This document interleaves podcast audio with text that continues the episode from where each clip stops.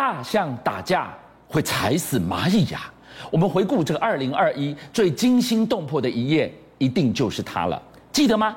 七月才开始的第一天，整个状况变成了进入能源战争的战场，来的措手不及。事件的现场从东北三省辽宁、吉林跟黑龙江，居然无预警的出现了拉闸限电，发生什么事了？整个人丈二金刚还摸不清楚头绪。观众朋友，全世界以为已经因为这一张致命的骨牌，啪啪啪一张一张倒下，从东北长三角到珠三角，从科技到民生，全球的产业的供应链，因为这个拉闸限电，杀得大家措手不及。二零二二会再来一次吗？从二零一八年开始，中国国庆必看的深圳灯光秀，今年没了光束，也没了声光效果。若想问地方政府为什么？因为中国正在闹电荒。东北辽宁晚间出现中国最亮的巨龙，因为缺电缺到连红绿灯都不亮，交通塞车大打劫，连民生也断套。这个专门买一个小电瓶，正好连着播。面食馆遇上停电，员工只能摸黑做事，刀削面的机器无法运作，就手工一刀一刀的削。一旁的老板还搞不清楚这电是怎么停了。我现在也不太清楚，这是因为限电呢，还是因为他们那儿维修的事儿。另一边的店铺冷冻库，随着停电时间越长，耗损的成本也越多。主要现在就是水电一体的，停水停电就对，就所有生活就是都有影响。遇上突袭式停电，吉林民众一家四口电梯搭到一半，居然停了。中国作为全球第二大经济体，都二零二一年了，老百姓居然遇上频繁的限电危机，没电可用的问题出在哪里？电网是。缺口特别巨大吧？为了保电网安全，那是没办法。没有风，风电就是量少，火电呢多了，出力不足。当局称，东三省之所以缺电，就是因为当地高度依赖燃煤火力发电。但原先习主席一再向国际承诺，中国碳排一定会减。国内例行政策性煤炭减产的同时，又与煤炭最大供应国澳洲闹翻，煤矿量却价涨，电厂多发电就多亏钱，所以官方才会降载供电，稳定电网的安全。但东三省民众不解的是，东北用电量本来就不高，民生用电更占不到当地发电总量两成，却被无预警一刀斩，冷不防被停电的日子预计得过到明年三月。那电去了哪里？由东北输往华北经济区的说法开始发酵，因为早在东北停电之前，制造业重点省份就已经开始轮番限电。真的，计划永远赶不上变化。收到限电令，工厂老板愁着没电可用，跑到工厂宣布停工时，员工通通坐在裁缝机前发愣。十月份如果他再这样做，我就买发电机，心想后天也要停电啊。大量用电的工厂遇上政府限电令，发电机就算涨了三倍也得咬牙买，因为钱若不花，生财机具动不了，交期违约，订单还得倒亏。如今中国多达三分之二的省份，数千家工厂被迫完全停产或做二休五，员工提前休十一长假，但没上班就没钱赚。缺电风暴激出众多民怨，日本媒体还观察到，在中国蜡烛也成了抢手货。中国の通贩サイトではこちらのようにろうそくが人気となっています。こちらのろうそくですが、 停电用と书いてありますね。各式蜡烛成了民生必备品，因为活在没电的状态下，民众的不安全感也越来越强。节能减排肯定是非常重要的，但是要就稍微再规划的细致一点，就是有些路段的灯它该有还是得有，因为它确实关乎到生命。民众都察觉到政府似乎有不能说的秘密。 八月中，一直由国家发展改革委发布的二零二一年上半年阶段性能源消耗报告，就被认为是种下限电令的政治性主因。因为报告着重能耗双控，控的是能源消耗强度和能源消费总量。这个措施早从二零一五年就已经提出，中央要以能源管控的手段提高经济绿色发展。只是第四季都还没开始，闯了双红灯的省份就有七个。但好巧不巧，官媒《人民日报》二十六日便发出评论，强调政策不是今年才有，按季度发的报告也做了八九年。电会被冷不防切断，是因为地方政府惊觉全年考核指标将至，只剩最后一季能调节，如同学生开学前急着赶完暑假作业，直接限电还能争取一些不被扣分的空间。经济社会接连失序，中央与地方没人愿意担责。国家电网为安民心，紧急召开会议，强调确保供电是中国当前最重要的政治任务。但限电的原因是缺煤，还是为了满足习主席的承诺，始终没有说清。且中国制造业正逢金九银十，也就是九月、十月最畅旺的时节。限电前，受惠欧美陆续解封，智慧手机到家电等订单大举回流中国，制造业产线热到不行。一到八月，全社会电量需求比同期多了百分之十三点八。国内的基础建设也在疫情后积极开展，但钢铁、水泥和铝等工业全是耗电巨兽。现在无论是国内内循环或是国际外循环，没电就通通免谈。将近一周的电荒后，包含两广、浙江等省份都宣布，十月起尖峰电价最高将调涨百分之二十五。然而限电的真相，外界始终雾里看花，却已让全球市场波动不已。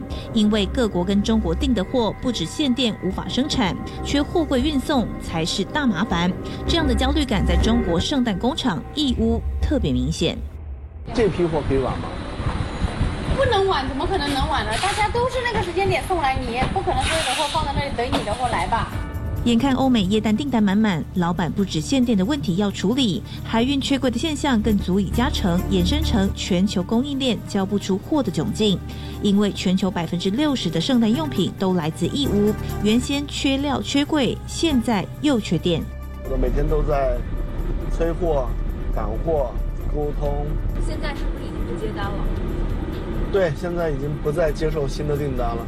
原物料供应链受疫情影响，先是涨声四起，但想买的又不见得能及时运抵工厂，货做不出来，连做好的商品也运不出去。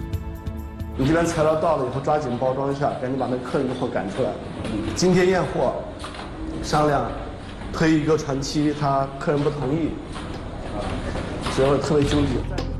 这天，工艺品公司老板特地到上游催货，因为交货期一延再延，不止面临合约赔偿，资金周转也是重点。进到他的办公室，白板上全是排单计划，但拍摄时都九月了，八月的订单却都还没完成。九月份的计划肯定要往十月份推了。最麻烦的事情是集装箱的时间点和订单不匹配，会导致做好的订单没有发运，占着仓库的库容。没做好的订单着急发运，但是已经没有生产的流转空间了。各国深受疫情影响，空运航班大减，先是海运替代空运的量增加，船期不断延期，且进出口系统性失衡，中国运到其他国家的空货柜根本来不及回到中国，等到千辛万苦租到柜位，一看价钱也差点心碎。得有十倍吧？十倍？得有十倍吧？我不记得我们刚开始的时候好像是。两千多美金，到现在的一万多。海运货柜价一路飙，货值都快跟运送费一样高。以美西航线来看，去年八月每柜四千四百美元，今年已经涨到一万八千美元，多达四倍。拉美航线更夸张，直接涨了十倍之多。国外港口遇到疫情之后，它的清关能力变弱了，很多货物是堆在港口的，整个海运的准点率就明显不不行了，整个。涨价呢，肯定都在涨的。我都说了，高了五倍到十倍的样子。这么高的运费投到每一台车上，大概会增加人民币，可能就是两百多，甚至高的时候可能达到四五百，因为有些体积比较大，基本上已经稀释了我们的利润的百分之三十到五十。换句话说，当海运与中国限电成本双双增加，消费者就免不了面临涨价，甚至直接缺货的可能。中国从工业到民生，好不容易在疫情稳定时走上重回世界工厂的道路，获得一手好牌，却因政策矛盾弄得民间无所适从。缺电的真相虽至今无人交代，但能肯定的是，这场中国危机影响的绝不只是中国，全球产业的供应稳定也随着暗淡电力。拉响警报。回顾二零二一到眼前的二零二二，我们历经了什么？我们历经了疫情的战争、能源的战争，还有眼前更赤裸、跟台湾科技业发展息息相关的资讯的战争。说一个大白话，从个人的手机、电脑，大到无人机飞行、超限战，已经变成了美中对抗下的分支战场了。谁都知道，中国大陆的五 G、中国大陆的 AI 快速发展，取得了不少傲人的成绩，但也因为这样引发全世界的担忧。怎么办？美国会如何来防堵这一起资讯战？我们来看看。The city has grown rapidly into a high-tech metropolis. 俯瞰中国杭州的摩登市井，这里不止住有一千多万人口，与民众共存的还有成千上百只政府装的监视器。车开在市区街道，每个路标旁都有近十只监视器，当一举一动都被监视着，民众心里不发毛吗？No. On the contrary, I feel a sense of security. The problem isn't that data exists. The question is what's done with it. The government is very strict with our data, as far as I know. I trust them. 习近平的民主专政彻底改写人民对监视与控制的理解。为了解这些监视器画面集结起来的权力垄断，德国媒体罕见获准进入上海浦东的城市大脑，也就是政府的监控中心。一踏进这里，立刻就能看见一大幅工地监管地图，上头的每个红色定位点都代表有人不听话。果真点进一看，画面左下角这位老兄在工地没戴安全帽，监管单位下一秒就会发出警告通知。不止如此，普罗百姓的生活也在监控范围内。We've mapped the residential buildings in the district. Which ones are occupied? Where there are vacancies? 三十七岁的盛丹丹与团队合作，花不到一年开发了这套监控系统。监控中心的员工能取得区域内二十九万只监视器的画面，还能用遥感控制部分镜头。除了哪个房子有住人，住的是长者还是年轻人之外，就连垃圾有没有倒好，政府也管得着。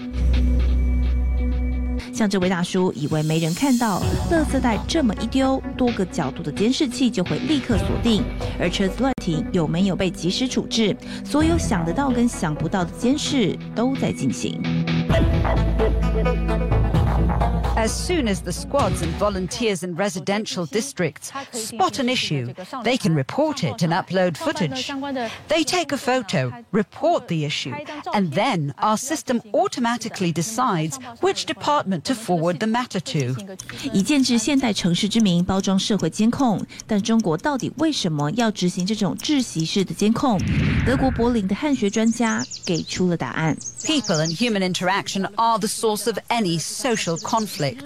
And social conflict is ultimately what could cause difficulties for the government if they can't provide social stability. 意思是维稳的天网织得越密，社会出乱子的可能就越少。习近平上任之后，将中国的科技监控推上鼎盛时期，对内能顺利强化民众的被监控安全感，对外却被认为想借外销全球的智慧化商品窃取消费者的数据资料，在德国的小米产品也成为众矢之的。It's entirely transparent. 麦力介绍着品牌家电，眼前多样化的智慧家居也意味着中国的渗透性。You can control all devices on your smartphone. 小米在德国不止攻占小家电市场，智慧手机的销量也已经位居前三大。低价高阶的商品设定让小米的销售非常吃香。只是在九月底，德国联邦资讯安全局基于资安问题对小米手机展开安全调查之前，英国科技专家就发现小米会将个人化讯息回传至公司，而德国资安专家也找到了蛛丝马迹。We saw that users' browsing behavior was sent to another server, where it was possible to track which smartphone visited which website. 记者称，小米得知这项指控后，随即更新软体版本。研究团队利用特殊设备分析新版的数据传输形态后，发现小米手机确实移除原先资料传送的设定。只是中国利用科技深化资安间谍的规模，在所有人发现时，多半已经难以脱钩。美国影像监测专家拆解了全球第二大监控科技供应商中国大华的监视器，发现魔鬼就在细节里。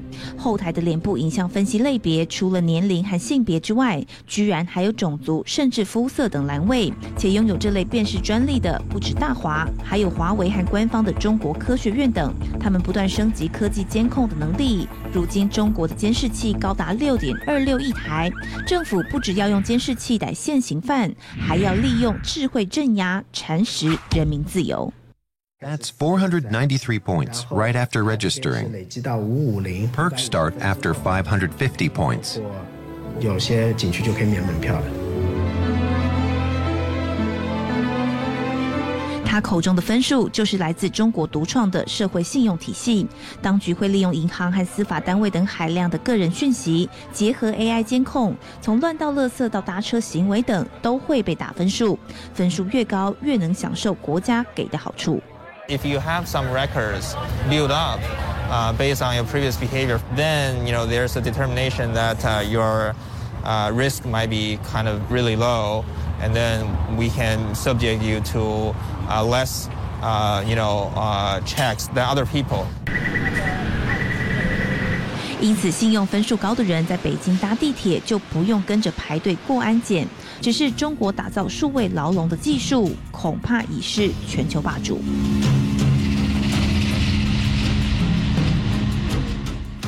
If we don't change the way we plan on attacking this issue of uh, artificial intelligence and cybersecurity, we have no chance of winning in the next 15 to 20 years from now. So we have to wake up right now before it is too late. 眼看美国已经看不到中国 AI 技术的车尾灯，却依旧没有作为。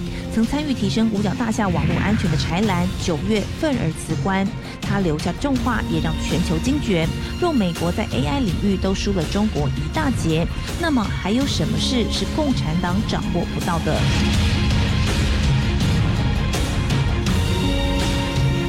当各国对科技日趋依赖的同时，就怕那个不受监控的权力中心，不甘只把数位技术当作巩固政权的工具，各国民众的资讯也可能在不知不觉中成了他手中的武器。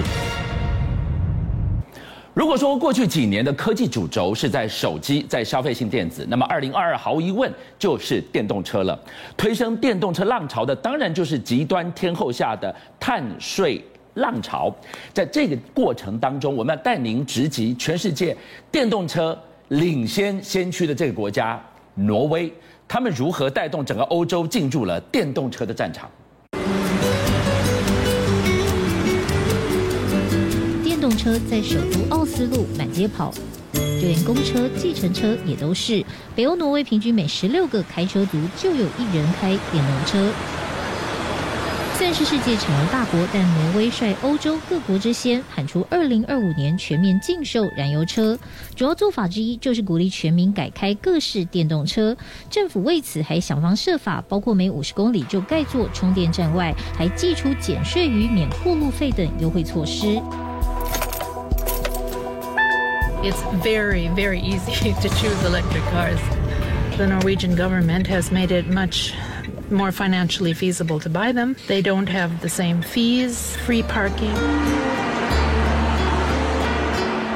挪威政府这么做，就因燃油车每燃烧一公升石油或天然气，向大气释放二氧化碳多达二点五公斤，也因此交通运输始终占挪威碳排放最大宗，高达百分之三十一，而石化产业则居第二，大约百分之二十七，会有效降低碳排，杜绝燃油车成为必要手段。In Norway, transport sector is key element to to lower the the emissions. We need to cut our emissions very fast if we want to do something about the climate problem. 挪威积极减碳背后还有个更远大的目标，计划在二零三零年碳排放大幅减少百分之五十五，成为碳中和国家，也就是碳排与吸收能相互抵消，等同没增加任何二氧化碳。世界先进国家包括德国、法国、英国与日本等五十多国，则预计二零五零年实现碳中和。为了达到目标，还积极做了这件事。三个多月前，德国小镇吕嫩火力发电厂爆破拆除，全欧洲力拼二零三零年前要关掉一百五十一座。占总数近六成。法国仅剩的最后两座火力发电厂也将在二零二二年全面关闭。这里是法国东部摩泽火力发电厂，明年三月关闭后，火力发电宣告终结，转型成为绿色能源。Hydrogen production plant would be located where you see now the cold storage area. We believe that hydrogen will be an important uh, source of energy in the future. We want to be in the energy, green energy, renewable energy.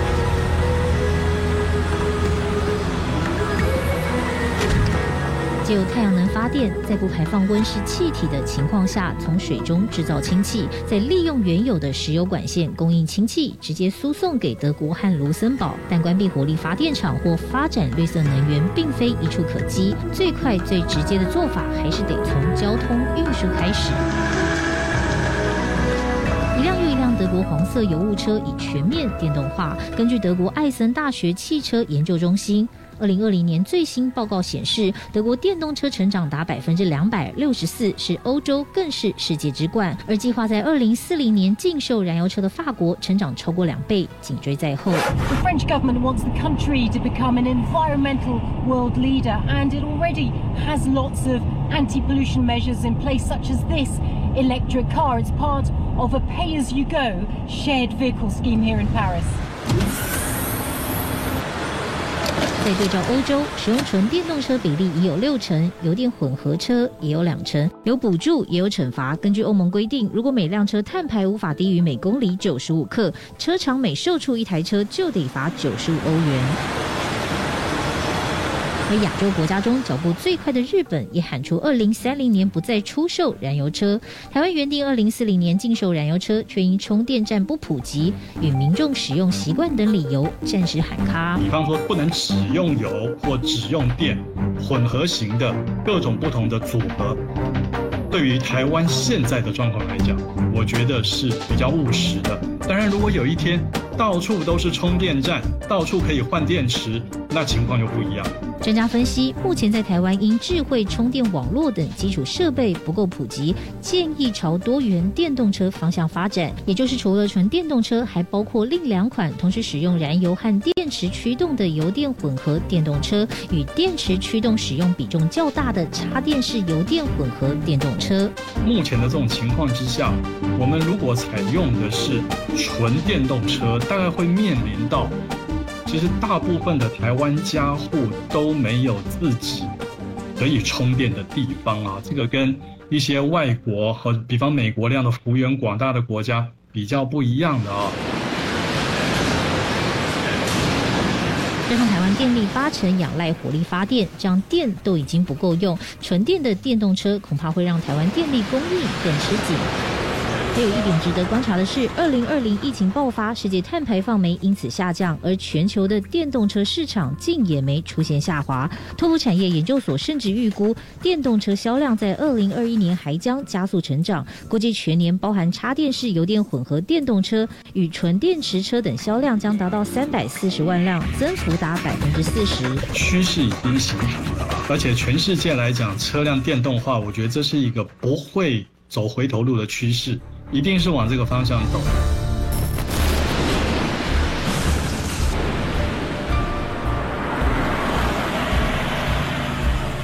当气候危机越来越棘手，世界各国为了节能减碳，都在为交通工具电动化尽最大努力。欧洲甚至是挪威的做法，或许能为台湾提供借鉴。邀请您一起加入五七报新闻会员，跟俊相一起挖真相。